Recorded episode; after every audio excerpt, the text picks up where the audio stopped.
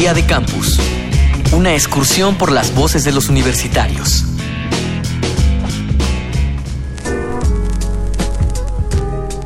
Una herramienta de trabajo, un medio de comunicación masivo, un dispositivo de entretenimiento. Estamos tan ligados íntimamente a la tecnología que olvidamos nuestra relación cotidiana con ellos. No todos son computadoras y teléfonos celulares, un microondas, una tostadora, el transporte público, una tarjeta de débito. La tecnología nos envuelve. ¿Tú con qué fines utilizas la tecnología? Yo normalmente utilizo la tecnología con fines de informarme y de poder adquirir nueva información. El medio en el medio que por lo general yo me encuentro siempre es útil buscar libros o información sobre guitarristas o músicos o audios que me sirvan para estudiar. Mi nombre es Álvaro Bula, yo estudio, estoy de la carrera de música a la Universidad Norte de Barranquilla. Bueno, la utilizo principalmente para fines académicos y también para ocio, más que todo lo que son las redes sociales y a veces, bueno, algunas tecnologías de la comunicación y la información. Sofía Álvarez, 22 años. Estudio promoción de la salud archivística y también dio algunos cursos de ciencias políticas en la UCR, Costa Rica. Doctor Jorge Alberto Hidalgo Toledo, coordinador de la licenciatura en comunicación de la Universidad Anáhuac.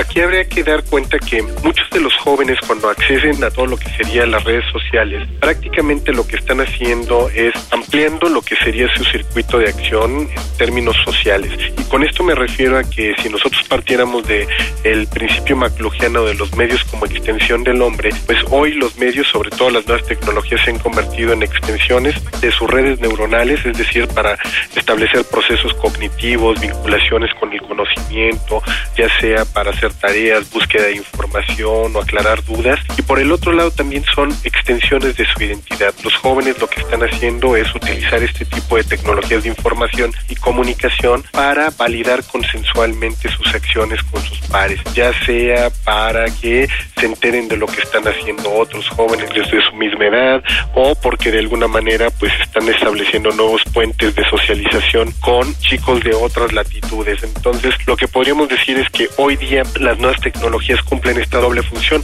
la, función social y la función cognitiva. Normalmente utilizo la tecnología con fines educativos, ¿sabes? Para hacer tareas, resolver dudas, buscar información que necesite, cosas por el estilo. Mi nombre es Vicente Valencia, soy estudiante de la carrera en Bibliotecología y Estudios de la Información, tengo 19 años y soy estudiante de la UNAM. La tecnología yo la utilizo a fines de recibir e enviar información, ya sea social, profesional o académico. Mi nombre es Alejandra Torres Sayas, tengo 21 años y estudio comunicación audiovisual en la Universidad de Puerto Rico, en el recinto de Río Piedra por lo general para obtener información, ya que vivimos en, una, en una, sociedad eh, tecnológica que nos permite esto, ¿verdad? Saber qué está pasando al otro lado del mundo, por ejemplo, eh, con solo un clic, eh, aparte de eso para cosas, no sé, a las que soy afín y redes sociales más que todo. Christopher Solano Gómez, estudio enseñanza del castellano y literatura en la Universidad de Costa Rica. Doctor Jorge Alberto Hidalgo Toledo, coordinador de la licenciatura en comunicación de la Universidad Anáhuac.